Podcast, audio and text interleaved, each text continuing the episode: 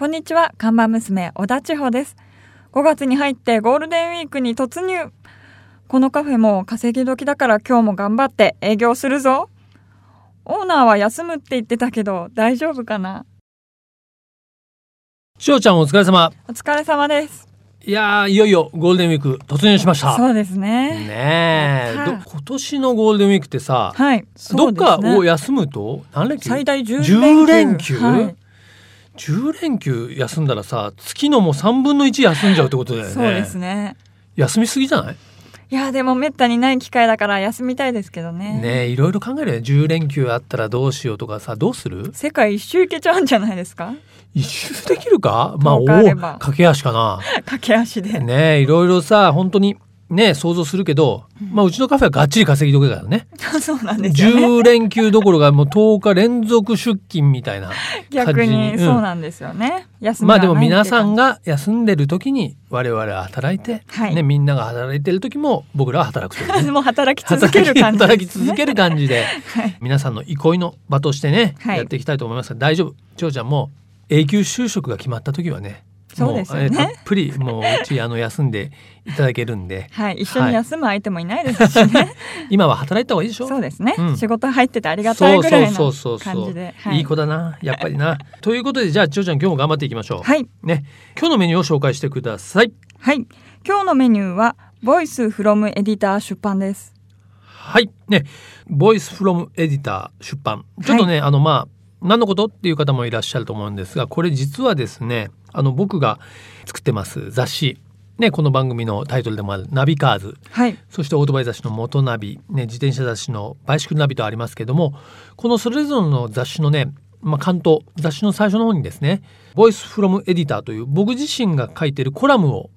書いてるんです。はい。でボイスフロムエディターっていうのはまたあのその名の通り、まあ、編集者の声、まあ、あるいは編集者の意見っていうような意味合いなんですけども、はい、僕がその時に、まあ、車とかオートバイにまつわることで感じてることとか思ったことを書き綴る、まあ、ページなんですね1ページの。はい。これを実は2001年の元ナビの創刊の時からずっともう15年ですか書き続けていて、はい、まあ、車バイク自転車のことまあ100本以上かな、えーもう15年ですから書いてるんですけど、はい、これをちょっと本にしたいなというふうに思っていて、はい。ちょうどね元ナビの15周年号が出たばかりということもありましてそのちょっとき節目ということでやりたいなと思って、まあ、さらに考えてちょっとこれをねあの皆さん読者の皆さんとかまあ例えばこの番組のリスナーの方とかいろんな人とこう一緒に本作りができたらもっと思い出に残るしやりがいがあるんじゃないかなと思ってはい、あの千代ちゃんクラウドファンディングって知ってる？あ、知ってます。知ってる？はい、目標を設定して、うん。その資金をこう協力してくれる方から集めてはい。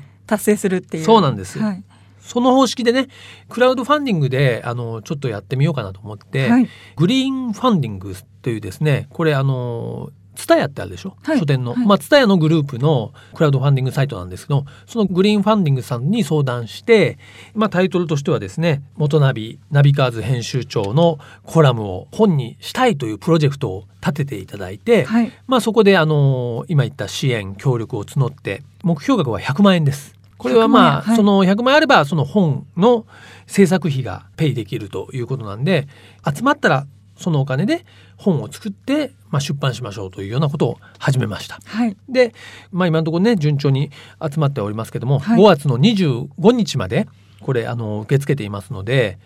まあ、それぞれ例えば一番うん金額的には3,000円それから5,000円1万円、まあ、3万円とかそういう、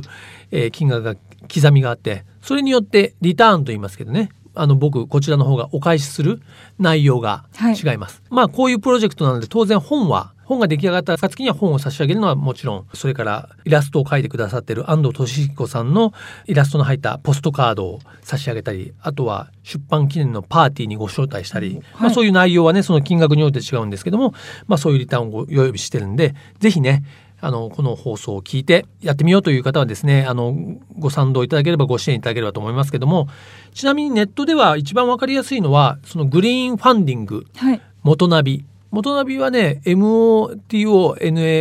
これで入れていただけるといいと思いますけどグリーンファンディング元ナビで検索していただくとトップの方に検索されると思うんでぜひ探してですねこの僕自身が書いた本、はい、出版できるように何卒協力いただけると本当に嬉しいなというふうに思っています。ということで今日のメニューも紹介したところでぼちぼちカフェをオープンしましょう。リラクプレゼンツナビカーズカフェオープンです。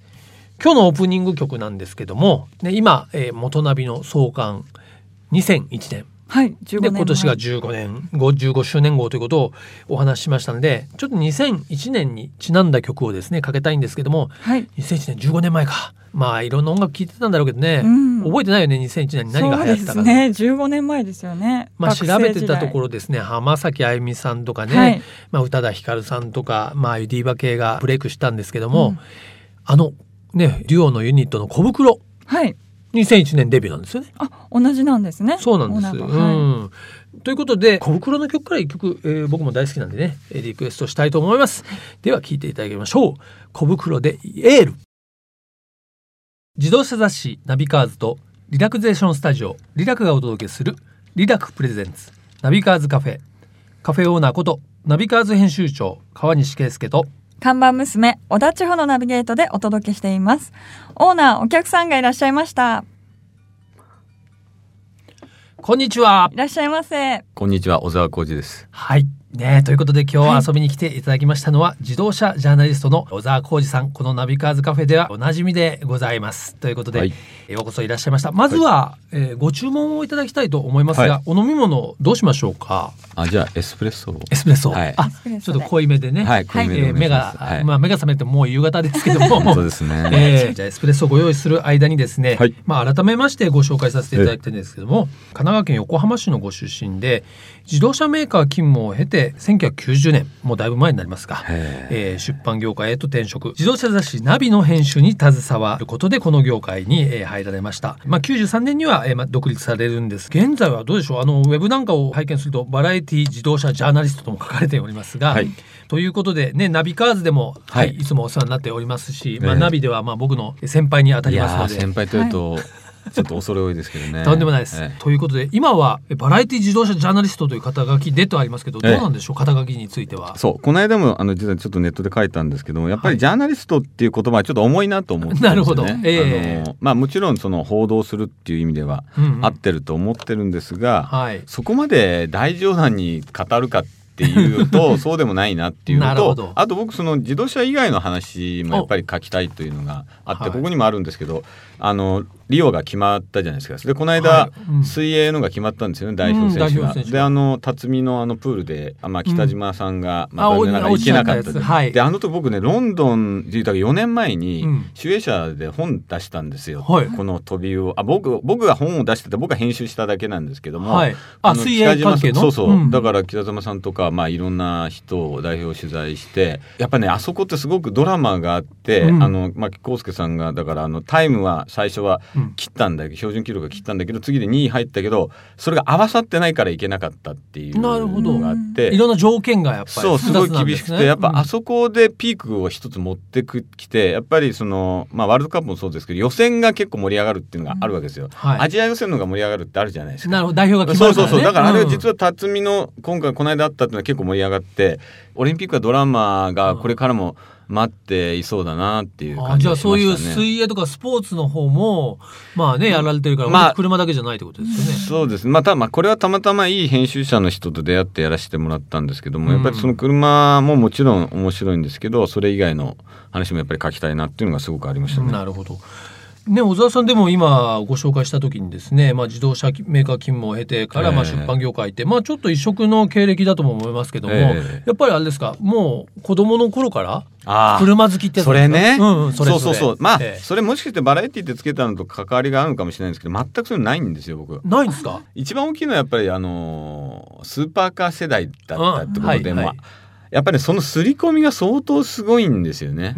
で車はいいもんだっていう思いがなんかもう何ていうんです物心つく前前ではないんですけど、はい、もう徹底的に刷り込まれていってありましたよね。でこれって多分まあこれも批判もあるかもしれないですけどやっぱり車を持つことによってそのある種人格というか見え方が変わるっていう時代だったんですよね。なるほど、うん、だからそれはそれだけ車の価値が高かったんでまあその吸い込みというかその思いがあって今になったのはあると思いますけどね、うん、でも別にじゃあ特別車が好きというような子供だったりしたわけではないんだけどもで、ね,、も就職自体は自動車メーカーに、まあそれはいわゆる何ですかまあいわゆる就職活動として大企業に入ったっていうようなことなんですか？まあそうですけどそれよく僕はやっぱりそのナビもそうですけどその時当時ホンダがすごく憧れだったんですよね。そうかそうかそう。でナビもそうですけどナビっていう雑誌にある種憧れみたいのがあって、うんうん、でホンダもそうですよね。まあ小沢さんがね就職された自動車メーカーのホンダなんですけどホンダってもう、うん、特に80年代っていうのはもう圧倒的なその。パワーがあって、うん、あまあ F1 もそう。はじめね、うん、で僕も本当よく分かったのはある種こう宗教法人的なところがあって、もう熱狂的なんですよ。いやもう本田宗一郎さんっていうのはもう、まあ、神ですよ。でも。本当そう思うし、うん、あのやったことがあまりに偉大なことをやったしそれで80年代の車ホンダ車がすごいかっこよかったんですよね。じゃあそういう意味でホンダファンだったんですね。ホンダファンだしやっぱりある種その、うん熱い体験をしたかったんじゃないですかね。なるほど。うん、多分会社に別に儲けようとかっていう意識はあんまりなくて、うん、やっぱりこう今までにない自分のこうせっかく大人になったんだから。まあ体験というか、うん、極論な話まあ F1 チームに入るとこまではあんまり思ってなかったですけど、うん、もしチャンスがあるんだったらもちろん多分行き行きたいなと思ってたと思いますよじゃあホンダに就職決まった時はやったってあ思いましたよ、うん、そうですよね。でもその割に割とあっさり転職されちゃうわけですよね。そうですね。何年ぐらいいたんですか、まあ、それはねまあまあ1年なんですよ。1年で1年っていうのは事実上も半年ぐらいのもので、うん、すごいですね。でもあのね時期に、まあ、その人気のあったホンダという会社に、まあ、就職をして自分も行きたかった入って、たった1年で辞めてしまうっていうのはね、まあ、それと同時にやっぱり「ナビ」という雑誌が、まあ、さらに、うん、魅力が。魅力があったのと、うん、鬼監督がいて、ね、あなるほど。鬼監督のまま、まあのもとにもうガンガンに鍛えられて原稿を、破られながら投げつけられ投げつけられるまではいかないです。けど近い感じでやると。はい、でまあその、まあ、募集があったりいろんなこうあれでもう入れることになったんで、えー、そちらの道に変わったってことですね。でもまたそのねナビ編集もだから僕とは実はその、まあ、すれ違いと言いますかね、はい、小沢さんが辞められてから僕がナビ編集部に入ったんですけども、えー割とそんなに長くいらしたわけでもないんですよ、ね、けど3年、うん、3年ってずいぶん長かったよね。僕の中ではすごいああ あの時は割とあっという間だったというか。じゃあ結局そのナビでまあその過ごしたまあ3年なりが今も何かこう礎になっているというかベースになってるわけですね。そう思いますよ。そうっていうか、あの3年がなかったら今はないんじゃないですかね。うん、不利になろうとも思ってなかったし、うん、ナビはやっぱり結構当時はあの雑誌が良かったじゃないですか。うんはい、す、ね、ごい才能豊かな人が入ってたと思うんですよ。だから僕はそのジャーナリストっていうか、まあ、ああいう車のことを書く人にそんなになれるともなりたいともそんな思ってなかったんですけど、まあ自分ができることをやってきたら自然にこうなったみたいなところはありますけどね。なるほどね。まあ、小沢さんってね結構、まあ、雑誌とかメディアを通じてのねキャラクターはどっちかというと辛口な印象があってでね写真と文章だけだと、う。ん、僕よく言われるのは「小沢さん意外といい人ですね」なんだよその意外とって。得なパターンじゃないですかそれ。まあまあまあ得なパターンの時もあります。だからなんかこう見かけによらないというかね,、まあ、小沢さん真面目なんです僕からねすごく真剣に車の業界のことをね考えてるし。そうですね、うん、だからまあ、あと思ったのは最近自動車雑誌は今までやっぱり勢いでずっと突っ走ってきたんだろうなっていうのは思いますね、うん、だから今、えー、いくつかあの問題みたいのが起こってたりしてますけど、はいはい、やっぱり自動車メディアは何を伝えるべきかみたいなやっぱり今、まあ、考えるというか、うん、そういうチャンスではあるなと思ってますけどね。なるほどね、うん、まあそういう中でね,、まああのね自動車メディア自動車ジャーナリストがね、まあ、こう何が問われるのかという話はちょっと最近非常に話題になってますんで。ええ。ぜひね、ちょっとあの小田さん、来週もご来店いただきましてですね、えそのあたりのちょっと深い話をですね、はい、来週じっくり聞かせていただきたいと思いますが、わかりました。はい、よろしくお願いいたします。はいということでですねあのこのナビカーズカフェでは来ていただいたゲストの方にですね最後にちょっとドライブミュージックといいましょうかお好きな音楽をこうリクエストしていただいているんですけども、ええ、小沢さん音楽お好きですか？いやもちろん好きなんですけど昔の歌ばっかり聞いてますよね。聞いてるっていうかもう。あカラオケとかで。カラオケとかもそうだしえっていうか新しい曲を知るのはカラオケだったりしてあこんなのあるのねとかあこれならいけるとかっていうのが、ね、そうそうそうあんまりそう新しい曲をこう好奇心いっぱいで探すようなところが、はい、ないですね。まあじゃあそんな小沢さんにちょっと一曲リクエストしていただくとすれば、はい、どんな曲でしょうか？愛のメモリー。愛のメモリー。ちょっと小沢さん、あまあラジオね、お聞きの方あるんですよ。小沢さんでね、まあ、やっぱちょっと色黒でね、ちょっとね、いつもね、シャツの第2、第3ボタンまで開いてるようなイメージがありますから、ちょっと松崎系ではありますよね。そう言われればそうなのかもしれないね。自分ではそういうなんか見てないと忘れるんですけど、時に鏡を見て、あ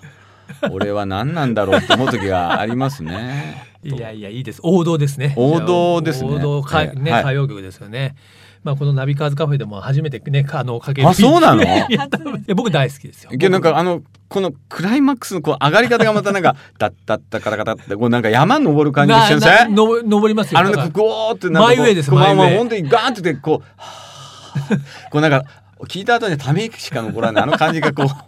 山登ったよ俺って感じがす しますよね。します。歌い上げそうそうあれはね本当に僕はあの小学校の時には、ええ、ああこういうなんか見てくれはなんか、うん、かっこいいんだがかなんか かんないけど、まあ、かんないおじさんだけど、うん、歌ってる時はかっこいいな松崎さんと思いましたね。しげる最高だと思ってましたよ。いや男からやっぱ支持やね。しげる最高って僕あの一回会いましたもん取材で。本当に？ええ、あそうですか。いい人です。会ってみたいな。うんわかりました。じゃあ今日はね、しげる松崎のね、もう名前が引っかかっちゃいましたけどね、しげる松崎さんの曲からね、え聞きながらお別れしたいと思いますが、はい、本日のゲストはですね、自動車ジャーナリストの小沢浩二さんでした。ありがとうございました、はい、ありがとうございました。ここからはアクティブライフナビと題しまして、スポーツ、健康をテーマにアクティブに生活していくための情報をカテゴリーにとらわれず多角的な角度から発信していきます。はい。5月に入りまして間もなくねハワイでホノルルトライアスロンが行われまして僕もですね、はい、出場しますのでもうちょっと追い込みというかもう今更追い込んでも間に合わないような気もしますけどもね、はい、えもう2週間後に、えー、迫っています。そして国内ではですねやはりいろんなトライアスロン同じホノルルトライアスロンと同時期には横浜トライアスロンとか、はい、それからね夏になるとですね6月かな？千葉の立山トライアスロンとかね、まあ、結構トライアスロンいろいろあるんですけども、はい、今日ご紹介したのは9月に行われる千葉の九十九里トライアスロン、はい、九十九里だけあって通称 QQT と呼ばれていますけどもね、はいはい、実はねこの番組スポンサーでもあるリダクさんもね、えー、いろいろ協力されていてあの代表のね江口さんも参戦してて去年もご一緒しましたね、はい、まあ、そういうですね非常に関東エリアですね有名な大会なんですけどもこちらが今年で3回目になります。昨年は2000人を超える参加者を集めてもうすでに3回目にね去年は2回目ですけど、はい、日本最大規模のトライアスロン大会で、うん、これがまあ九十九里、えー、トライアスロンというだけあってですね、まあ、このビーチサイトでねスタートするというですね、えー、最高のロケーション。しかも東京から、まあ、あのアクアラインなんかを使ってですねえー、車で1時間半のアクセスの良さということもあって非常に申し込みが多いんですね。こちらのエントリーがもう始まっすでに始まっております。ちなみにねエントリー費はね2万7千円なんですけれどもまあこれにはね保険ですとか競技終了後のビーチパーティーもセットされております、はいいいすね、このトライアスロンはですねいわゆるオリンピックディスタンスという距離で行われまして、はい、このオリンピックディスタンスというのは、はい、スイムが 1500m1.5 キロ。それからバイク自転車が40キロ、はい、そして最後にランが10キロ合わせて51.5キロで行われる競技であります。はい、まあこれは一番標準的なトライアスロンの世界ではショートディスタンスとも呼ばれてますけども、まあ、割とトライしやすい距離ですね。うん、えということで非常にあのビギナーにも、ね、向いた大会ですのでこの九十九里トライアスロン QQT 出場したいあるいはね、まあ、応援しに行きたいという方はぜひチェックしてください。日にちですけども9月の24日の土曜日になります。はい。まあ、土曜日開催っていうのもね実はよくて、まあ、翌日お休みですから結構このビーチあたりに泊まって翌日に楽しめるアクティビティも用意されてるんでね、うん、まあ、そういう意味でなんかこうゆったりと日本でもねリゾートトライアスロンが楽しめるこの九十九里トライアスロン注目してください。お願いします。リラックプレゼンツナビカーズカフェオーナーの川西圭介と。看板娘小田千穂でお送りしてきましたはい。今日はね、自動車ジャーナリスト、僕の先輩にもあたりますね、小沢浩二さんをお迎えしてですね、はい、まあ楽しい話伺ってきたんですけれども、ね、本当車といえば、先日ねこの熊本地震と呼ばれるね大きな震災ありましたけども、はい、やはりああいう時にねまあなんか頼りになるのは本当に車まあインフラというか交通機関としてはね、まあ、車非常に大事だと思いますし僕らもねその車の魅力とか役割をね、まあ、雑誌あるいはこういうラジオを通じてお伝えしていきたいと思いますし、はい、またこの番組もね放送はもちろんポッドキャスト等でもやってますのできっとね熊本あるいは九州エリアでまあ、聞いてくださってる方も少なからずいらっしゃると思うんでね、まあ、そういう方の何か、うん、心のね何か楽しみになるような番組引き続きお届けできれば、えー、良いなと思っております。はい、ねあの本当微力ではありますけどもね、えー、熊本および九州エリアでね被災された方がね、まあ、平安な暮らしが平穏な暮らしが戻ることをね、はい、お祈りしておりますのでよろしくお願いします。それではこちらのナビカーズカフェへ皆さんからのメールもお待ちしています。カフェのアドレスはナビカーズアットマーク FM 富士 .jp navicars アットマーク fm 富士 .jp までお待ちしております。毎週日曜日午後4時からオープンする車好きが集まるカフェナビカーズカフェ。また来週です。お車を運転中の皆さん安全運転でお願いします。リラックプレゼンツナビカーズカフェ。オーナーの川西圭介と看板娘小田千穂でしたそれでは皆さん楽しいドライブを。来週もご来店お待ちしております。Have a good coffee and drive